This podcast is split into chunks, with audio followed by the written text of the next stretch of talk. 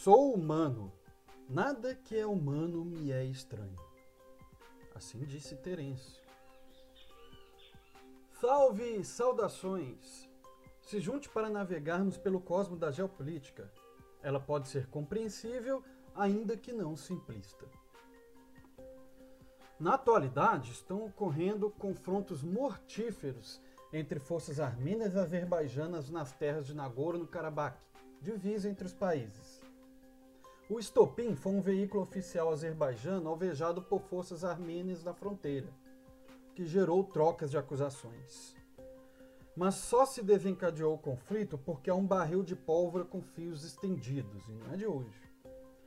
É um acontecimento crítico com potencial ressonante que ensina como a geografia e a história são importantes e fazem tudo ser mais complexo do que a lógica demandada pelos likes de redes sociais. Aquelas são terras montanhosas, boa parte com cobertura florestal, com um subsolo rico em petróleo, mas principalmente gás, muito gás. Em uma espacialidade estratégica entre o Mar Negro, que dá acesso à Europa, e o Mar Cáspio, de acesso aos países asiáticos também ricos em gás. Na antiguidade, era ocupada por povos da cultura Kura-Araxes, até serem conquistados pelos armênios alguns séculos dentre 2 a 4 a.C. da nossa era. Séculos mais tarde, houve a conversão em massa para o cristianismo. Posteriormente, a absorção pelo Império Bizantino. E alguns séculos depois, divisões cambiantes em disputas com o Império Persa. Disto ficou uma herança de identidade cultural predominantemente cristã todavia com importante influência e presença marcante de descendentes persas com o islamismo xiita. Uma região conturbada que depois ficou sendo parte de protetorado do Império Russo.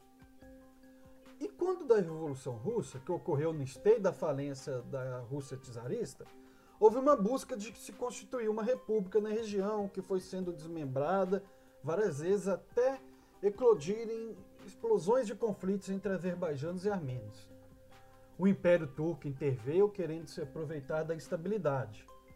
Como ele foi derrotado na guerra, cedeu espaço para a vez do Império Britânico intervir. Eles impuseram um chefe azerbaijano sobre uma maioria armênia. Mais conflitos.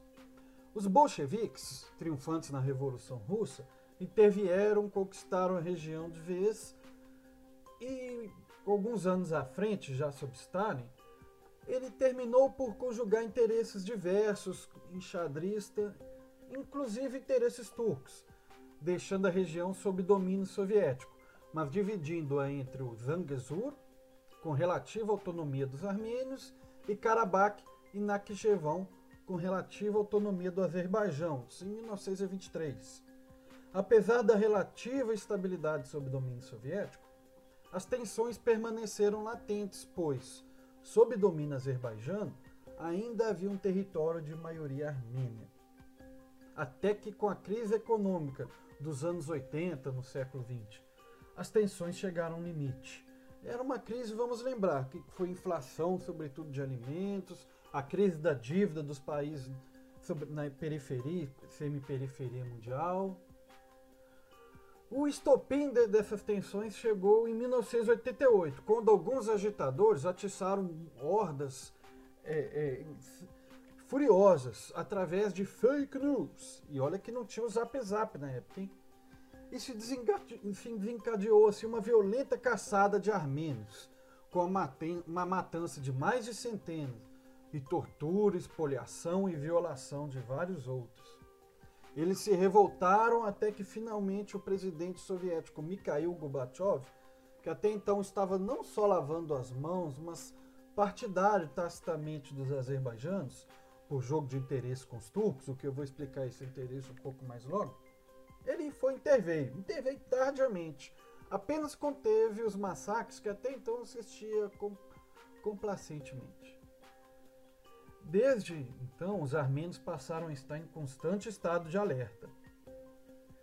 Depois deste ano, ficaram fortemente agastados com a União Soviética, o que perdurou sob o governo fantoche do Boris Yeltsin, implantado na Rússia. quando, com da União Soviética, Azerbaijão e Armênia já haviam se tornado estados-nação independentes. Nagorno-Karabakh ficou sob jurisdição azerbaijana, apesar de maioria da população de identidade armênia. As tensões permaneceram até que foi criado um grupo mediador, Grupo de Minsk, encabeçado por Rússia, Estados Unidos e França, que mediaram acordos nos quais se conferiu uma autonomia administrativa para a região sob o governo de Artsakh. A maior parte dela é território predominantemente de povos de etnicidade armênia, mas com uma parte importante de azerbaijanos. Contudo, o território fica localizado dentro de território oficial do Azerbaijão. Sobre lá, um complexo jogo de interesses. Até aqui a gente viu que tudo é muito complexo, mas vai ficar mais. Ó. Porque após a independência, o Azerbaijão teve mais vínculos e afinidades com os chechenos, que queriam se emancipar da Rússia, acarretando assim uma reviravolta na política deste país, que já sob o governo Putin passou a apoiar mais a Armênia.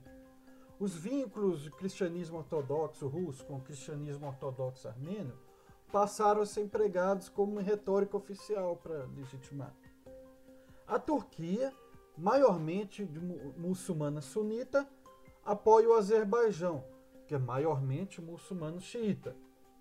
Há laços dos azerbaijanos com a Turquia porque a moderna língua azeri é turcomana, tal como no Cazaquistão e no Tartaristão. Isto acabou sendo mais uma forte fonte de tensão entre russos e turcos. Estes, os turcos, estão engasgados com as reivindicações armênias de reconhecimento do genocídio que ocorreu entre 1915 e 1923, com o massacre de milhões, eh, um milhão e meio, mais de um milhão e meio de armênios por parte de forças nacionalistas turcas. O atual autocrata turco Erdogan tem apoiado milícias paramilitares contra os armênios. O Estado de Israel também entrou no jogo e tradicionalmente apoia os cristãos. Não, pera. Apoia os azerbaijanos xiitas, como tática contra o vizinho Irã. Eles forneceram drones que, dentre outras coisas, bombardearam jardins de infância armênios. O país sionista se aproveitou quando do fim da União Soviética e, por na época estar em boas relações com a Turquia, o que ainda é bem diferente de hoje, se aproximou do Azerbaijão como estratégia para influência geopolítica. O Azerbaijão se tornou importante cliente da indústria bélica sionista e Israel é importante cliente de petróleo azerbaijano. O Irã também entrou e apoia os xiitas. Não, pera. O Irã, país xiita, apoia os armênios cristãos, a despeito dos vínculos também dos azerbaijanos com o país, pois há muito mais azeris vivendo no Irã do que no próprio Azerbaijão. Né? O Irã é multiétnico, tem muito, tem importante, é, uma presença significativa de judeus também, é outra história. E a atual potência hegemônica, os Estados Unidos? Bem, hegemônica, mas com uma crise nessa questão da hegemonia. Eles apoiam os azerbaijanos, em conluio com Israel, inclusive fornecendo armas e com um acordo econômico bilateral. Quem se lembra do extermínio dos armênios? um ditador gritou há cerca de 90 anos por aí, para dizer que no final das contas o balanço das guerras é dado em favor de quem ganha. Quem massacrou, exterminou, tocou terror, se for triunfante e depois promover impulsos econômicos, de infraestrutura, tecnologia, seria justificado com o tempo e quem ficasse lembrando das atrocidades seria tido como chato, importuno, ressentido, né? Quem perde, aí todo mundo fala, oh, o terror, o terror. Essa foi a lógica usada por esse ditador chamado Adolf Hitler.